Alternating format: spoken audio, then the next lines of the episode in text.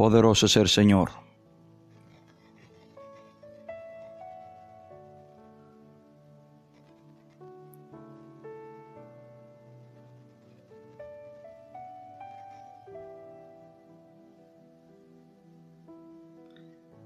Glorioso eres tú, Señor Jesús. Te adoramos, te bendecimos, te exaltamos.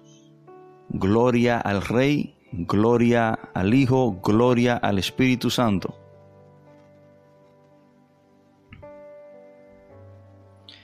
Grande es el Señor.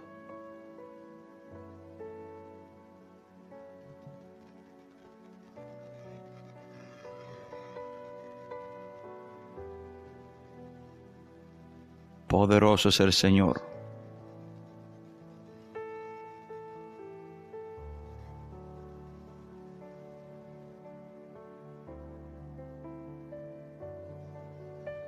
Gloria a ti Jesús.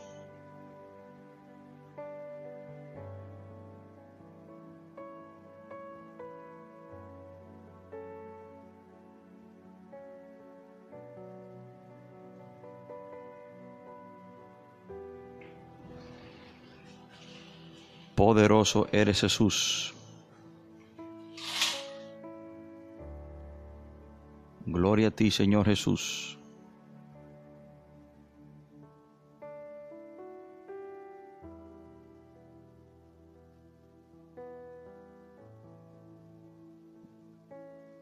Aleluya.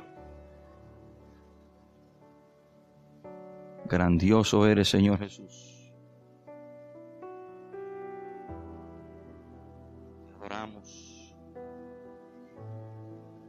Te bendecimos, te exaltamos, te glorificamos, Padre.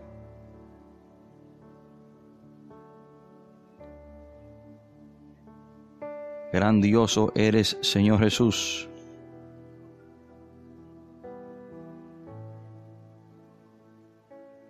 Gloria a ti, Señor Jesús.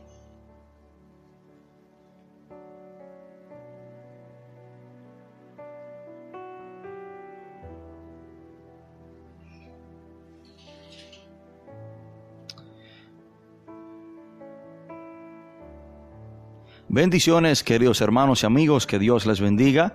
De una manera muy especial, usted está escuchando su emisora, Radio Monte Carmelo, y este es su programa desde un torbellino. Le habla su amigo y su hermano, el pastor Javier de la Rosa. Agradecido con el Señor por darnos esta gran oportunidad, este gran privilegio, este gran honor de poder estar conectado con ustedes para así poder compartir la poderosa palabra de Dios en esta hermosa tarde que Dios nos ha regalado. Quiero decirle, hermano, que estamos en vivo eh, para así poder compartir este mensaje de parte del Señor. Y Desde antemano le decimos que estamos fuera de nuestras cabinas, estamos retirados de casa, por lo tanto estamos transmitiendo de otra manera, estamos transmitiendo por medio de un celular, un teléfono, pero así queremos cumplir con nuestra responsabilidad de llevar el mensaje de Dios, ya como siempre lo tenemos por costumbre cada miércoles, y por esa razón por esa razón, eh, quizás eh, un poco diferente, pero estamos, hermano, para poder compartir la palabra de Dios con cada uno de ustedes. Saludamos a cada hermano, a cada amigo que nos acompaña. Saludamos a los hermanos en la República Dominicana. Saludamos también a nuestros amigos en Canadá, en los Estados Unidos. Muchas gracias por su sintonía. Muchas gracias por estar conectado con nosotros. Y hoy tenemos un mensaje de parte de Dios y vamos a estar, hermanos, escudriñando la palabra, vamos a estar analizando una historia muy, muy importante de la cual yo creo que no casi mucha, mucho se habla. Una, una historia, un evento, el cual nos da mucho que saber, que entender y que recibir para así nosotros no cometer el mismo error que llevaron a cabo estas personas, los descendientes de Noé. Y quiero que el que tenga su Biblia me acompañe. Vamos a estar leyendo la palabra de Dios desde el libro de Génesis. Génesis capítulo, vamos a leer desde el capítulo 11. Génesis capítulo 11 y vamos a leer desde el versículo 1 hasta el 9. Génesis 11, del 1 hasta el versículo 9. Y estaremos leyendo la palabra de Dios en el nombre poderoso de Jesús. Génesis 11, del versículo 1 hasta el versículo 9. Cuando estemos ahí, leemos la palabra de Dios en el nombre poderoso de Jesús. Tenía entonces toda la tierra una sola lengua y una mismas palabras. Y aconteció que cuando salieron del oriente, hallaron una llanura en una tierra de Sinar y se establecieron allí. Y se dijeron unos a otros, vamos, hagamos ladrillo y cosámoslo con fuego. Y les sirvió el ladrillo en lugar de piedra y el asfalto en lugar de mezcla y dijeron, vamos, edifiquemos una ciudad y una torre cuya cúspide llega al cielo, y hagamos un nombre. Y descendió Jehová para ver la ciudad y la torre que edificaban los hijos de los hombres. Y dijo Jehová, he aquí el pueblo es uno, y todos estos tienen una sola lengua. Y han comenzado la obra, y nada les hará desistir. Ahora, de lo que han pensado hacer. Ahora pues, descendamos, confundamos allí su lengua, para que ninguno entienda el habla de su compañero. Así los esparció Jehová desde allí sobre la faz de toda la tierra, y dejaron de edificar la ciudad. Por esto fue llamada el nombre de ella Babel, porque allí confundió Jehová el lenguaje de toda la tierra y desde allí los esparció sobre la paz de toda la tierra. Oremos.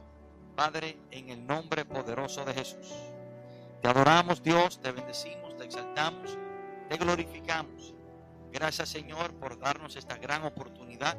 Gracias Padre por darnos este privilegio, este honor de poder estar conectado con nuestros hermanos para así poder compartir la poderosa palabra de Dios en esta hermosa tarde que Dios nos ha regalado.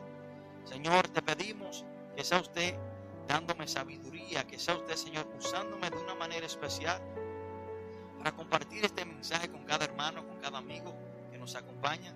Gracias te damos, Señor, por este privilegio de poder llegar hasta el hogar, hasta quizás el lugar de trabajo de cada hermano, cada amigo que nos alcanza a escuchar. Padre, en el nombre poderoso de Jesús, te pedimos, Señor, que sea usted tratando con cada uno de nosotros. Que sea usted, Señor, abriendo nuestro entendimiento, nuestros corazones. Para así nosotros poder ser de bendición, para así nosotros poder ayudar a cada amigo y a cada hermano que nos alcanza a escuchar. Padre, todo esto te lo pedimos en el nombre poderoso de Jesús. Amén y amén.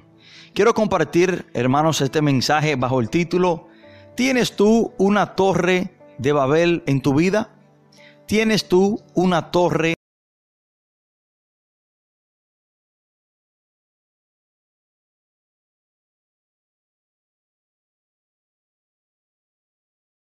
de Babel en tu vida? Y debemos de entender, hermano, Torre de Babel, qué significado tenía esta torre. Y vemos, hermanos, en esta, en esta lectura, en esta historia, vemos como Dios, después de destruir la humanidad por medio del diluvio, les da un nuevo comienzo a los descendientes de Noé. Vemos, hermano, como Dios les da una nueva oportunidad a los descendientes de Noé para poder comenzar de nuevo, para así poder reiniciar y hacer las cosas bien, hacer las cosas como a Dios le agradan. Pero vemos, hermano, que ellos en cierta manera no aprovechan esta nueva oportunidad, ellos no aprovechan este nuevo comenzar. Ellos inmediatamente salen de la barca, reciben un mandato de parte del Señor y hacen totalmente lo opuesto. Vemos, hermanos, como la historia se vuelve a repetir. Vemos así como hoy en día personas que se arrepienten, reciben a Cristo, Cristo borra su pasado. Vemos así como el Señor le da un nuevo comenzar, una nueva vida para que comiencen a hacer las cosas de acuerdo al agrado de Dios, para que comiencen a hacer las cosas como deben hacerlo, pero no aprovechan este nuevo comenzar. No aprovechan esta nueva oportunidad que Dios le da inmediatamente comienzan otra vez a ser desobedientes al Señor. Y esto fue precisamente lo que hicieron los descendientes de Noé. A pesar de oportunidad, ellos inmediatamente se tornan desobedientes al Señor. Y, es, y es lamentable ver, hermano, como en cierta manera hay personas hoy en día haciendo lo mismo después que reciben una nueva oportunidad, una nueva vida cuando vienen a los pies del Señor. Y nuestro Señor Jesús en cierta manera dice que esto había de, seguir sucediendo. En Mateo 17, versículo 26, dice la palabra que como en los tiempos de Noé, en los finales tiempos, en los días postreros, ya poco antes de la venida del Señor, serán como, como en los tiempos de Noé. Y vemos que en cierta manera así se está llevando a cabo esta palabra que dijo nuestro Señor Jesús. Personas que Dios le da una nueva oportunidad, personas que Dios le da un nuevo comenzar, pero no lo aprovechan. Y hermanos, pero ¿qué en realidad representa la torre de Babel? Y aquí vamos a entrar en, la enseñanza céntrica de este mensaje. ¿Qué en realidad representa la torre de Babel? Bueno, normalmente la conocemos porque ahí fue que Dios confundió el lenguaje de toda la humanidad. De ahí, hermano, es que vemos el origen de todos los diferentes lenguajes que se hablan en el mundo. Y la palabra Babel significa confusión, porque Dios precisamente confundió el lenguaje de aquellos hombres que estaban edificando aquella torre. Pero más que eso, esta torre representa la desobediencia constante de la humanidad contra Dios. Más que ahí fue que Dios le confundió el lenguaje a la humanidad, esta torre representa el orgullo del hombre, la rebeldía constante, cuando el hombre constantemente hace totalmente lo opuesto a lo que Dios le ha mandado hacer. La torre de Babel precisamente y más que el lugar donde Dios confundió el lenguaje, es una señal de desobediencia contra Dios, es una señal de rebeldía contra Dios, es una señal de cómo el hombre hace totalmente lo opuesto que Dios le indica a que debe hacer, cómo el hombre siempre mayormente está haciendo su propia voluntad y no la voluntad del Padre. Pero para identificar si tenemos una torre de Babel en nuestra vida, debemos hacernos estas tres preguntas. Y acuérdense que el título del mensaje, ¿tienes tú una torre de Babel en tu vida? Y ya que vemos qué significa la torre de Babel, la desobediencia constante del hombre, el orgullo del hombre, debemos de nosotros hacernos esta pregunta. ¿Tengo yo una torre de Babel en mi vida? ¿Tiene usted una torre de Babel en su vida? ¿Está usted haciendo algo en su vida que Dios no le ha mandado hacer? ¿Está usted haciendo algo en su vida contra la voluntad de Dios? ¿Está tú haciendo algo en tu vida por orgullo? Lo que estás haciendo lo hace para vanagloria tuya. Lo que tú estás haciendo lo estás haciendo para glorificar a Dios o para glorificarte tú. Debemos de hacernos estas tres preguntas y debemos de ser sinceros. Debemos, hermanos, de indagar dentro de nuestros corazones. Y usted más que nadie tiene que ser sincero con usted mismo. Hermano, nadie podrá contestar esta pregunta mejor que usted mismo. Usted debe de ser sincero y preguntarse si usted está haciendo algo en su vida que Dios no le ha mandado hacer. ¿O está usted haciendo algo en su vida contra la voluntad de Dios? Y si lo que estás haciendo, ¿cuál es el motivo detrás de lo que haces? ¿Por qué tú estás haciendo tal cosa? ¿Lo estás haciendo para gloria y honra del Señor? ¿O lo estás haciendo para vanagloriarte, para glorificarte tú mismo? Y muchas personas se preguntan, ¿dónde está el pecado tan grande que cometieron estas personas mientras construían esta torre? ¿Y cuál fue el pecado tan grave, tan grande que dice la palabra que Dios el Padre, Dios el Hijo y Dios el Espíritu Santo tuvieron que descender para ellos mismos confundir el lenguaje de estos hombres?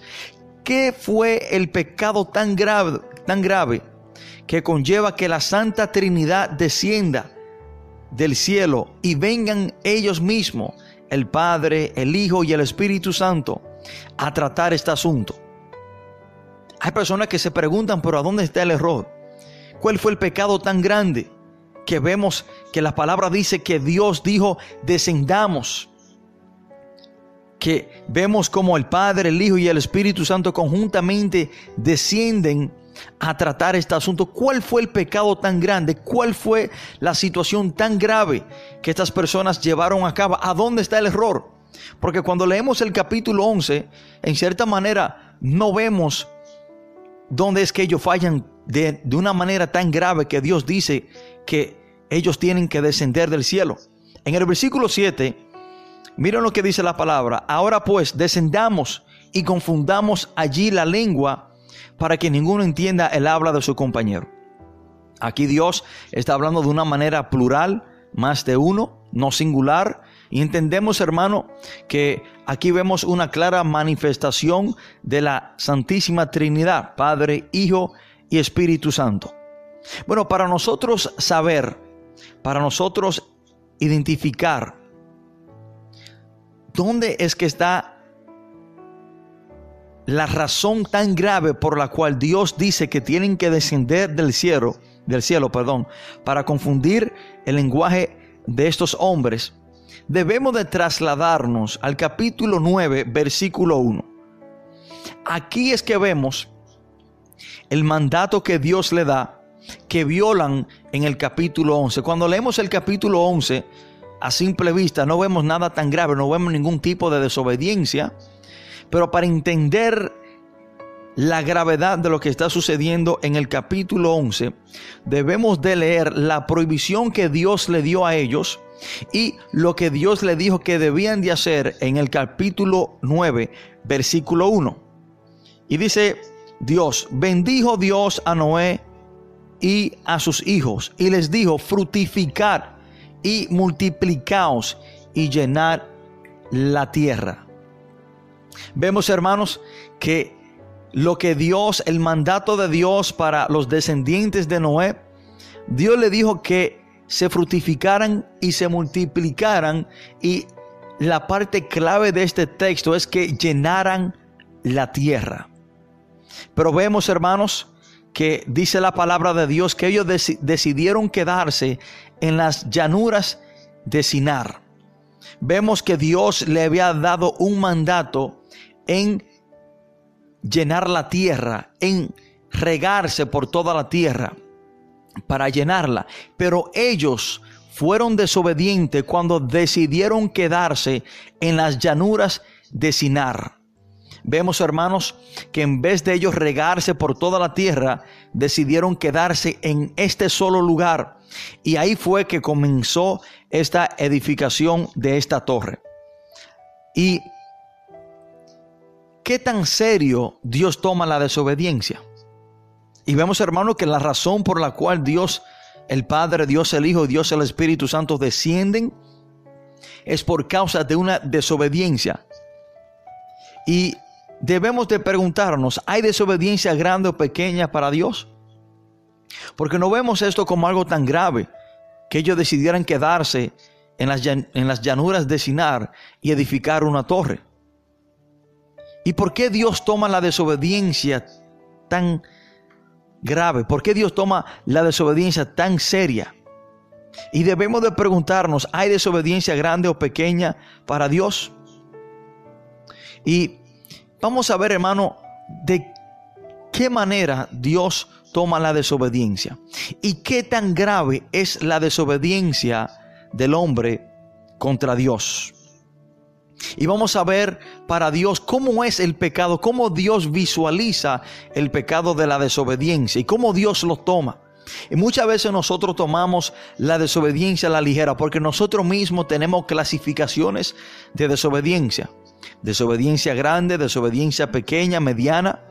Y quizás para los descendientes de Noé, el ello quedarse en las llanuras de Sinar, pero una desobediencia pequeña. Pero vamos a ver cómo Dios ve todo tipo de desobediencia.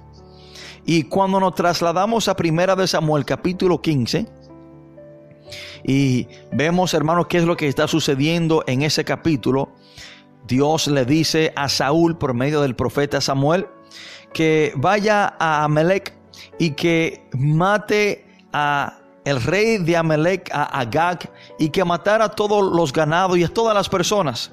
Dios le dio este mandato a este hombre, a este rey Saúl, pero él decide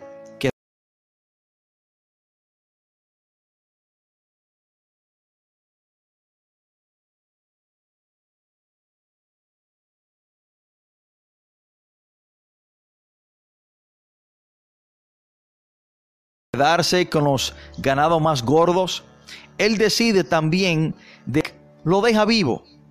Y cuando Samuel viene y se presenta delante de Saúl, Saúl le dice que no, que él había dejado eh, los, los ganados más gordos para eh, ofrecerlo en sacrificio y que había dejado al rey Amalek vivo.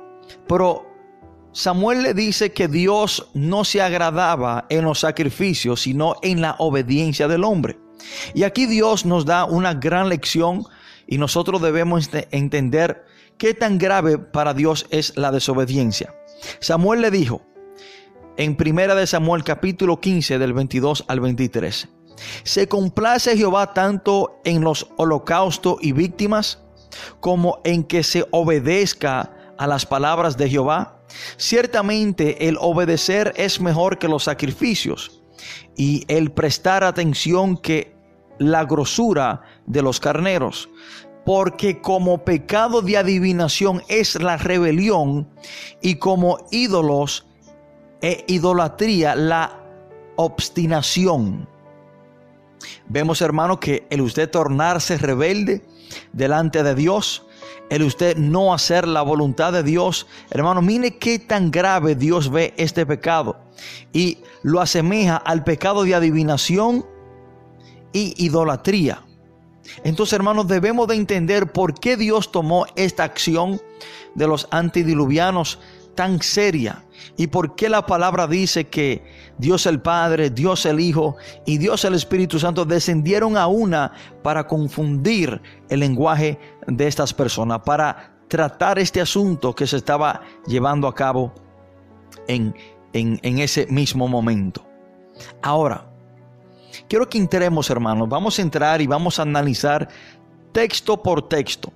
Vamos a entrar y vamos a analizar versículo por versículo las enseñanzas que podemos atesorar de esta historia. Y vamos a ver, hermano, qué enseñanza hay en cada uno de estos versículos.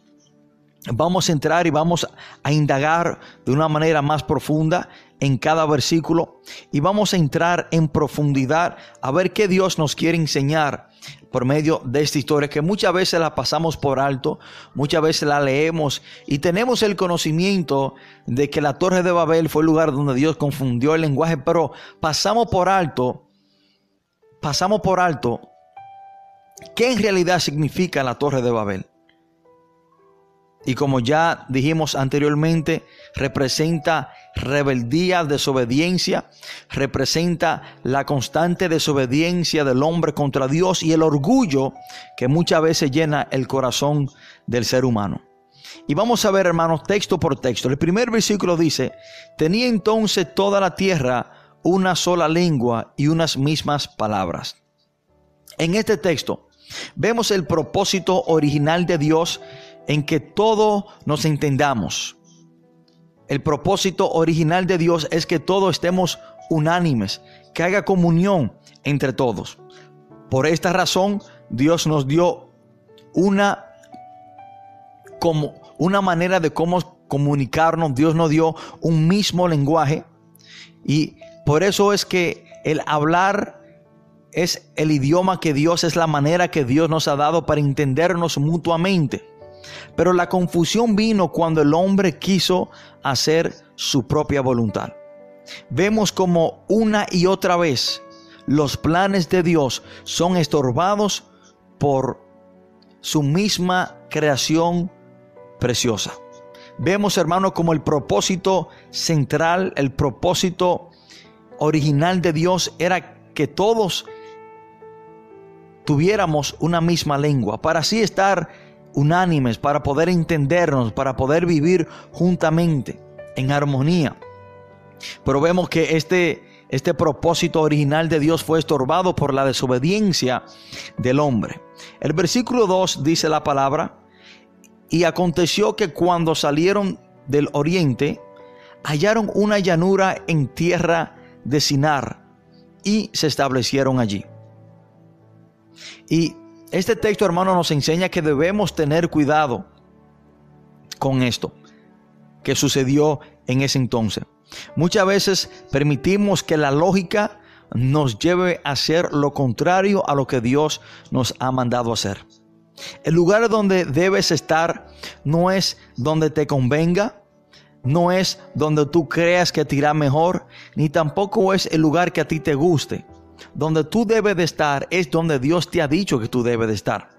Dios le había dicho a los descendientes de Noé que llenaran la tierra, pero dice la palabra que ellos hallaron una llanura en la tierra de Sinar.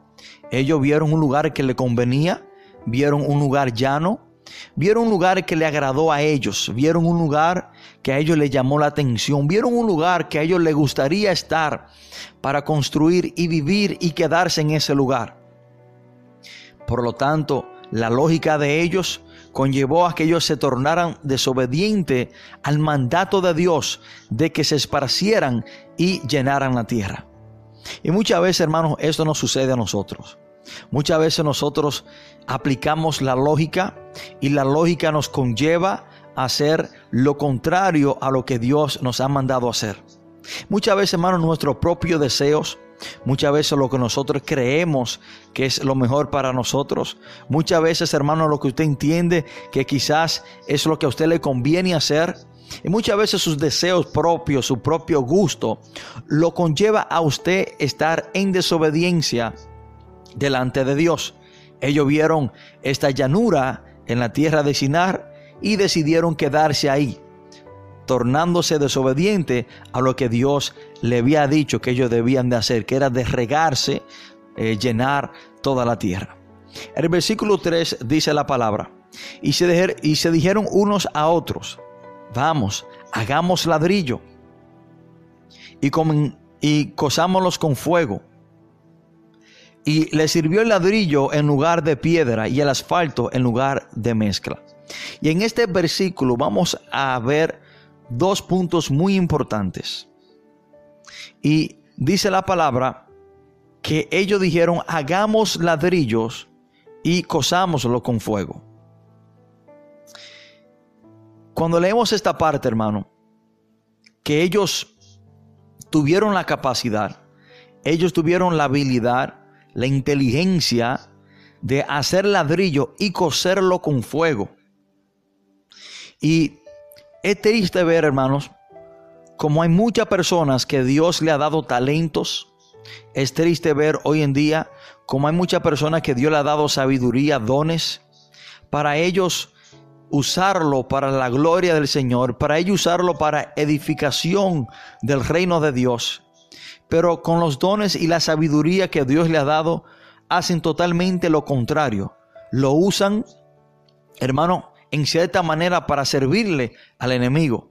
En vez de las personas usar la sabiduría que Dios le ha dado para bien, lo que hacen es que la usan para hacer totalmente lo contrario a lo que Dios le dice que hagan. La sabiduría que Dios le dio a estos hombres para hacer ladrillo, para coserlo en el fuego, dice la palabra que ellos lo hicieron para construir esta torre que era una total rebelión contra Dios. Hoy vemos personas que Dios le ha dado el don, la capacidad, hermano, eh, el talento para cantar, pero en vez para usarlo para la gloria y honra de Dios, lo usan para el mundo. Vemos personas que Dios le ha dado la capacidad, la sabiduría para tocar un instrumento. Pero en vez de usar esta sabiduría, este don de parte de Dios para gloria y honra del Señor, lo que hacen es que lo usan para tocar un instrumento para el mundo. Hay personas que tienen la capacidad, hermano, para convencer, que tienen la capacidad para y tienen un buen desenvolvimiento cuando hablan. Y en vez de usar este desenvolvimiento, esta capacidad, este verbo para predicar el Evangelio, para, para llevar las buenas nuevas del Señor, lo que hace es que lo usan para engañar, para hablar mentira, para manipular a las personas. Y vemos cómo esto no solamente sucedió en ese entonces, sino que ha venido sucediendo a través del tiempo. La sabiduría que ellos tenían, hermano, para hacer ladrillos y coserlo en el fuego, en vez para usar esto para gloria y honra de Dios, lo usaron para hacer una edificación totalmente en representación a la rebeldía y a lo contrario a lo que Dios le había dicho. Y la segunda parte de este versículo dice, y les sirvió el ladrillo en lugar de piedra y el asfalto en lugar de mezcla. Hermanos, hay algo muy importante que usted y yo debemos de saber. Aunque tus planes se te den estando contrario a la voluntad de Dios, no significa que Dios está de acuerdo con usted. Escuchen esto, y esto es muy importante para usted y yo entender. El plan que yo tenía de hacer ladrillos en lugar de piedra, de mezclarlo y, y coserlo en el fuego, era un plan para pecar en cierta manera, para hacer lo contrario a lo que Dios le había dicho y le, le dio resultado. Pero nunca podemos pensar que cuando usted hace algo contrario a la voluntad de Dios y aunque eso le salga bien, no significa que Dios aprueba lo que usted acaba de hacer. Por el simple hecho de que usted le salió bien lo malo que usted estaba haciendo, no significa que Dios está de acuerdo o que Dios aprueba de tal cosa. No podemos ser engañados por Satanás. Hay personas, hermano, yo he escuchado de personas decirme que cuando ellos le fueron infiel a sus esposas porque eh, planificaron ese, ese acto pecaminoso y todo le salió bien de acuerdo a ellos, ellos creen que quizás Dios estaba de acuerdo en esa situación. Hay personas que cuando planifican un robo y le piden supuestamente al Señor y el robo le sale bien, creen que Dios estaba de acuerdo o cree que Dios obró a su favor para que no fuesen atrapados en el acto de lo que estaban haciendo. Nunca podemos pensar nunca podemos ser engañados y pensar que aunque lo malo que usted está llevando a cabo y le sale bien o logra el objetivo por el cual usted lo hizo, no significa de que Dios lo aprueba o que Dios está de acuerdo con eso. Y esto es algo muy importante que debemos de entender y tener conocimiento de esto. El versículo 4 dice la palabra, dijeron, vamos, edifiquemos una ciudad y una torre, cuya cúspide llegue al cielo. Y hagamos un nombre por si fuéramos esparcidos sobre la faz de toda la tierra. Y en este versículo vamos a hacer tres pausas, vamos a ver tres puntos diferentes, muy importantes. El primer punto es que ellos dijeron que la razón por la cual querían edificar esa torre era para llegar al cielo. Y déjeme decir, hermano, que aunque sus intenciones sean buenas, si Dios te ha dicho que no lo haga, es pecado. Escuchen esto. Quizás las intenciones de ellos, hermano, de llegar al cielo no eran malas. Quizás querían estar más cerca de Dios, querían escuchar la, Dios, la voz de Dios más, más cerca. Quizás querían, hermano, o en su ignorancia, pensaban ellos mismos que podían llegar y, estar en, en el mismo lugar donde Dios estaba.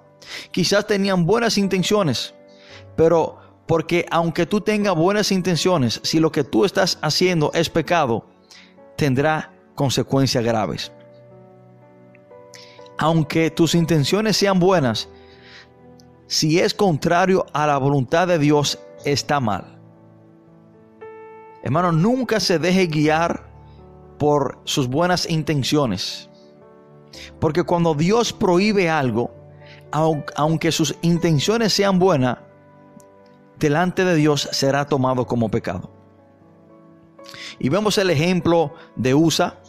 Todos conocemos la historia de este hombre llamado Usa en 2 de Samuel capítulo 6, que fue el hombre que Dios mató al instante. Dice la palabra que cuando el arca del pacto eh, estaba siendo llevada a la ciudad de David, después que David y sus hombres la habían retomado de mano de los filisteos, Dice la palabra de Dios que construyeron un carro nuevo y llevaron el arca del pacto eh, sobre unos bueyes que jalaban este carro. Y dice la palabra que los bueyes tropezaron y que un hombre llamado Usa extendió su mano para sostener el arca del pacto. Buenas intenciones, muy buenas intenciones, pero era pecado, porque dice la palabra que Dios lo mató instantáneamente. Porque entendemos, hermano, que dentro de los estatutos de Dios de cómo el arca del pacto se debía eh, transferir. Dice la palabra que solamente los levitas la podían cargar sobre sus hombros y solamente ellos podían tocar el arca del pacto. Usa tenía buenas intenciones de que el arca del pacto no se cayera, pero era pecado porque él no podía ponerle la mano. Hermano, y así hay personas hoy en día que tienen buenas intenciones por las cuales están haciendo algo, pero es pecado delante de Dios. Hay personas que dicen mentiras con buenas intenciones para no herirle los sentimientos a una persona, pero pecado es pecado, no importando cuál sea tu intención detrás de lo que tú estás haciendo. He escuchado de personas, de hombres solteros, que van a casa de mujeres solteras a dar estudios bíblicos a las 11 de la noche. Entre comillas, buenas intenciones, pero está mal delante del Señor. Así también, hermano Abraham, en el capítulo 12 de Génesis, tenía buenas intenciones, pero pecó. Cuando Abraham desciende a Egipto, dice la palabra, que él le dice a su esposa Sara que diga que ella era su hermana porque él tenía temor de que quizás el faraón lo iba a matar para tomar a su esposa. Y dice la palabra que precisamente eso hicieron. Él habló una mentira con buenas intenciones para que no lo mataran. Pero fue tomado, hermano, como pecado, porque aunque ellos sí eran eh, medios hermanos, ellos eran hermanos de padre, pero una verdad a mitad es una mentira. Este hombre debió de declararle al faraón que ella era su esposa. Pero él tenía buenas intenciones. Pero al fin y al cabo fue una mentira. De así, de esa misma manera, usted y yo, hermano, debemos de cuidarnos de no cometer este error. Aunque nuestras intenciones sean buenas, si algo está mal, está mal y ninguna buena intención va a convertir lo malo en algo bueno y aceptable delante de Dios. La segunda parte de este texto que nos enseña algo muy importante es que la palabra dice, y hagamos un nombre. Y este punto, hermano, vemos el orgullo del hombre, el que ellos edificaron una torre no estaba mal, lo incorrecto era sus intenciones detrás de edificar esta torre. Y una de las razones por la cual ellos edificaban esta torre, ellos dijeron para que nos hagamos un nombre, para hacerse famoso, para darse a conocer. Y debemos de preguntarnos, para identificar si tenemos una torre de Babel en nuestra vida, ¿cuál es el motivo detrás de lo que yo estoy haciendo? ¿Por qué razón yo hago lo que hago? ¿Y cuál es el motivo detrás de lo que quiero comenzar a hacer? ¿Lo está haciendo por orgullo? ¿Lo está haciendo para enaltecerte? ¿Lo está haciendo para hacerte un nombre para ti mismo, para hacerte famoso, para darte a conocer? ¿Por qué tú haces lo que tú haces? Dice la palabra que los descendientes de Noé, una de las razones por la cual ellos estaban edificando esta torre era para hacerse un nombre para sí mismo. Aquí vemos el orgullo de ellos, hermanos. Y debemos de entender, hermano, que todo lo que usted vaya a hacer tiene que ser para gloria y honra de Dios. Antes de usted ir a un lugar, antes de usted decir algo, antes de usted tomar una decisión, primero debe preguntarse, ¿cómo trae esto gloria al Señor? ¿Cómo por medio de lo que yo voy a decir? ¿O cómo por medio de lo que yo voy a hacer? ¿O cómo por, por, medio al lugar donde yo voy a ir? ¿Cómo esto glorifica al Señor? ¿Cuál es el motivo detrás de lo que usted está haciendo? ¿Lo está haciendo para usted, para orgullo suyo? ¿Para vanagloriarse usted mismo, para hacerse un nombre para usted mismo o lo, lo está usted haciendo para gloria y honra del Señor?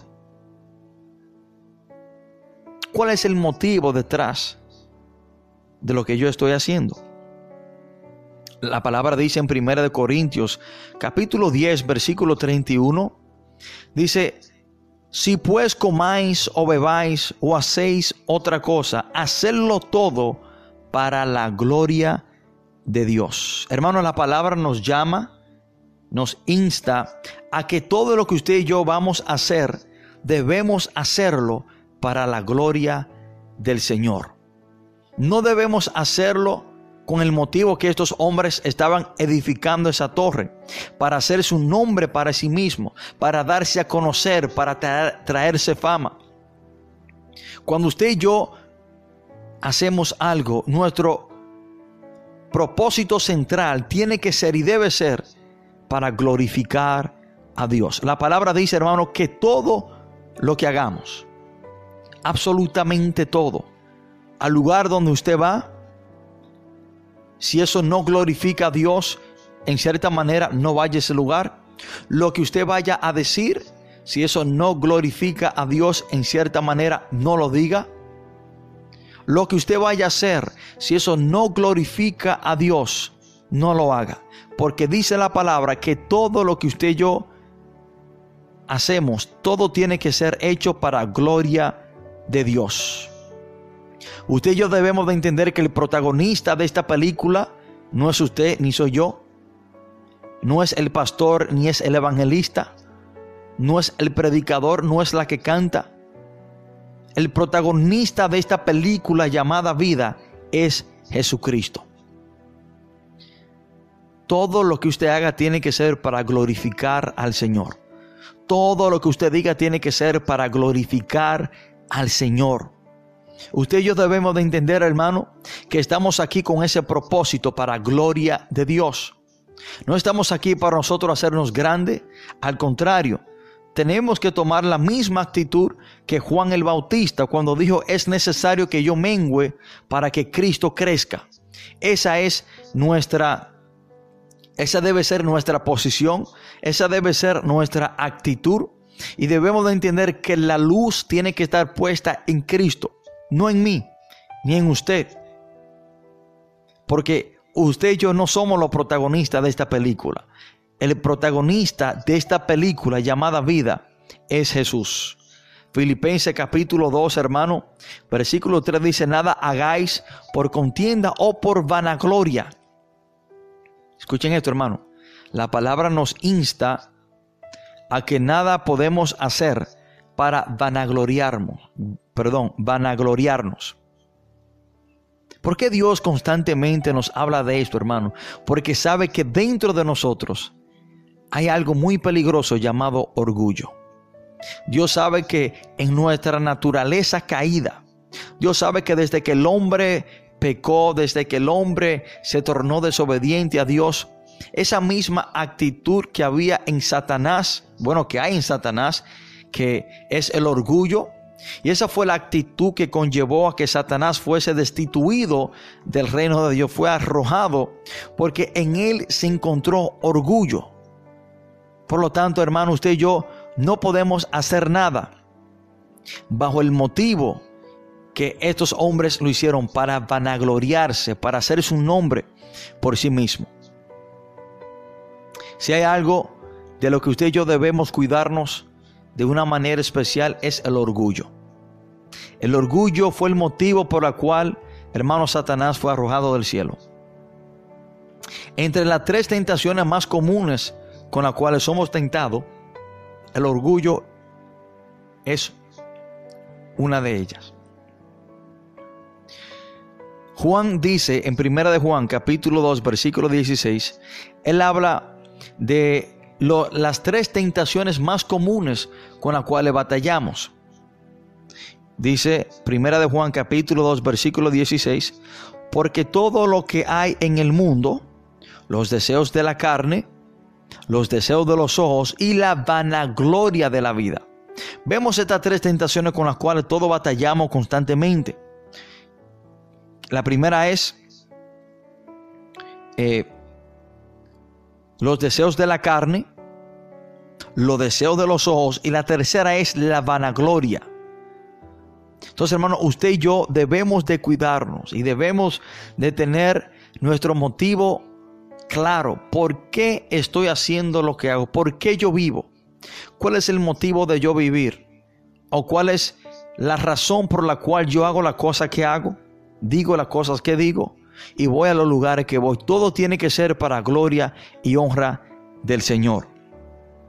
Y la tercera parte de este texto dice la palabra que ellos reconocieron, dice la palabra, que ellos querían hacer esta cúspide que llegue al cielo y hacer su nombre por sí mismos, pues si fuéramos esparcidos sobre la faz de toda la tierra. Ellos sabían lo que debían hacer. Ellos sabían que tenían que esparcirse, regarse por la tierra, porque ellos reconocen que había una posibilidad de que ellos pudieran ser esparcidos sobre la faz de la tierra, porque ese era el propósito de Dios. Entonces ellos sabían cuál era la acción que ellos debían de tomar. Ellos sabían que ellos no podían quedarse en ese lugar y hacer esa torre. Y un estado muy triste en una persona, en un creyente, es cuando sabe que lo que está haciendo está mal y aún lo hace. Ellos sabían que lo que ellos estaban haciendo estaba mal, porque ellos dijeron, por si fuéramos esparcidos sobre, sobre toda la tierra. Ellos sabían que había una gran posibilidad de ser esparcidos porque Dios le había dicho que hicieran eso y ellos sabían que Dios al fin y al cabo iba a hacer que su voluntad se lleve a cabo. Estas personas hicieron esa torre, se quedaron en la llanura de Sinar sabiendo lo que estaban haciendo. Y si hay un estado crítico, un estado lamentable en un creyente, es cuando el creyente hace algo a sabienda que está mal. Hermano, yo creo que el, el, estado más crítico en el cual se puede encontrar un creyente es en este estado, con esta actitud, planificando el pecado, haciendo lo malo sabiendo que está mal. Y para mí no hay estado más peligroso en un creyente. Cuando un creyente se sienta a planificar el pecado, cuando un creyente se sienta a planificar para hacer algo sabiendo que eso está mal, hermano, mire, no hay estado más grave, más crítico en la vida de un creyente. Hermano, porque si usted se siente a planificar el mal y en ese proceso usted no siente la convicción del Espíritu Santo, usted no siente, hermano, no siente tristeza por lo malo que usted quiere hacer. Usted se está sentando a planificar un crimen, un pecado delante de Dios y usted aún lo planifica y lo lleva a cabo. Usted está muerto espiritualmente y no hay estado más grave y más crítico espiritualmente en la vida de un creyente que ese estado. Y a eso podemos aplicar, hermano, lo que dijo el apóstol Juan en 1 de Juan capítulo 3 versículo 8 que el que practica el pecado es del diablo. Y cuando usted se siente a planificar algo, y usted tiene tiempo, hermano, para planificarlo, para elaborarlo, y en ese proceso usted no se arrepiente del mal que usted va a hacer, usted está muerto espiritualmente. Y me teme decir, hermano, que usted necesita inmediatamente reconciliarse con el Señor, tirarse de rodillas y pedirle a Dios que trate con usted de una manera de emergencia, porque es, ese es para mí uno de los estados más críticos en el cual un creyente puede estar. Y dice el versículo 5, descendió Jehová para ver la ciudad y la torre que edificaban los hijos de los hombres. Y dijo Jehová, he aquí el pueblo es uno, y todos estos tienen un, un solo lenguaje. Y han comenzado la obra, y nada les hará desistir ahora de lo que han pensado hacer. Esta última parte de este versículo, hermano, nos da mucho que aprender. Dios dice que nada les hará desistir ahora de lo que han pensado hacer. ¿Ha conocido usted un creyente? Una persona que ha tomado una decisión pecaminosa, que ha decidido hacer algo contra de la voluntad de Dios. Y Dios le habla a esa persona por medio de mensajes.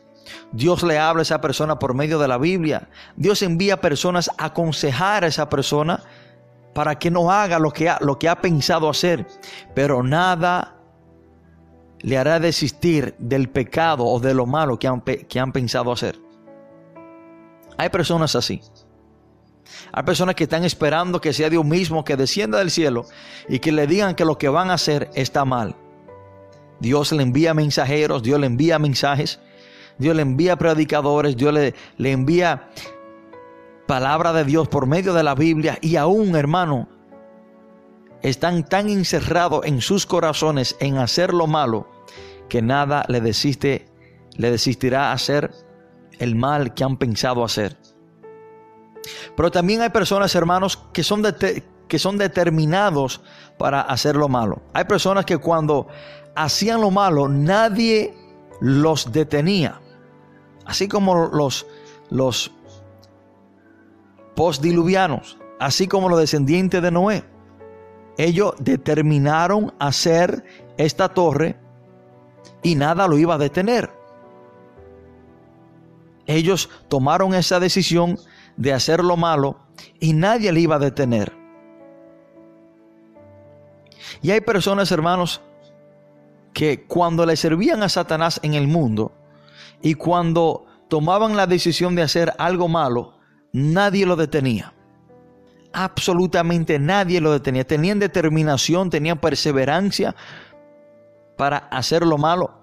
Pero ahora que han venido a los pies del Señor, por la más mínima cosa, cuando deciden hacer lo bueno o cuando toman la decisión de hacer lo correcto, por la más mínima excusa lo dejan de hacer. La determinación, la perseverancia que tenían en el mundo para servirle al diablo, al diablo, ahora que son cristianos, no la tienen. Ahora, cuando toman, no tienen esa misma perseverancia, esa misma, misma determinación. ahora cuando toman la decisión para hacer algo bueno para Dios, por cualquier cosa dejan de hacerlo. Hay personas que cuando estaban en el mundo y estaban enamorados, no importaba si llovía, no importaba si tenían que irse 20 kilómetros a pies para ver a su enamorada o a su enamorado, lo hacían. Pero ahora, cuando toman la decisión de ir para la iglesia el domingo, si solamente ven un trueno, dejan de ir para la iglesia. Ya si se le picha quizás el vehículo o no tienen una forma de transportación, por el simple hecho de que tienen que llegar a la iglesia a pies, dejan de ir a la iglesia. Pero ¿a dónde estaba? ¿A dónde está tu determinación que tú antes tenías? ¿Dónde está la perseverancia que tú antes tenías? Y hay personas así, lamentablemente, el caso, hermano. Personas que cuando le servían al diablo tenían determinación. Cuando le servían a Satanás y para hacer lo malo, nadie le hacía desistir. Pero ahora para hacer lo bueno, cualquier cosa o cualquier situación o cualquier persona lo hace desistir de hacer lo bueno que decidieron hacer. Y debemos, hermanos, de, de nosotros mismos tener cuidado con esto. Y yo le decía a mis hermanos cuando predicaba este mensaje en la iglesia el domingo, que la misma determinación, la misma perseverancia que yo tenía en el mundo para hacer lo malo, ahora la tengo aún con más entusiasmo para el Señor. Antes, cuando estaba en el mundo y yo tomaba la decisión de hacer algo malo, yo lo llevaba a cabo porque lo llevaba a cabo. Yo era tenía determinación para cuando decía que iba a hacer algo, llevarlo a cabo. Pero cuánto más ahora para Dios.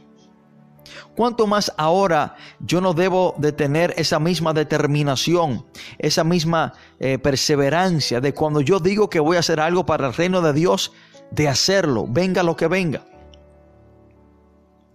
Lamentablemente, hoy en día hay personas que dejan de hacer la voluntad de Dios dejan de hacer la obra de Dios por cualquier situación, por cualquier cosa mínima, por cualquier excusa, dejan de hacer la voluntad de Dios. Pero antes, cuando estaban en el mundo, nadie le desistía hacer de lo malo que han pensado hacer. Y dice la palabra de Dios en el 7. Ahora pues descendamos y confundamos allí el lenguaje para que ninguno entienda el habla de su compañero.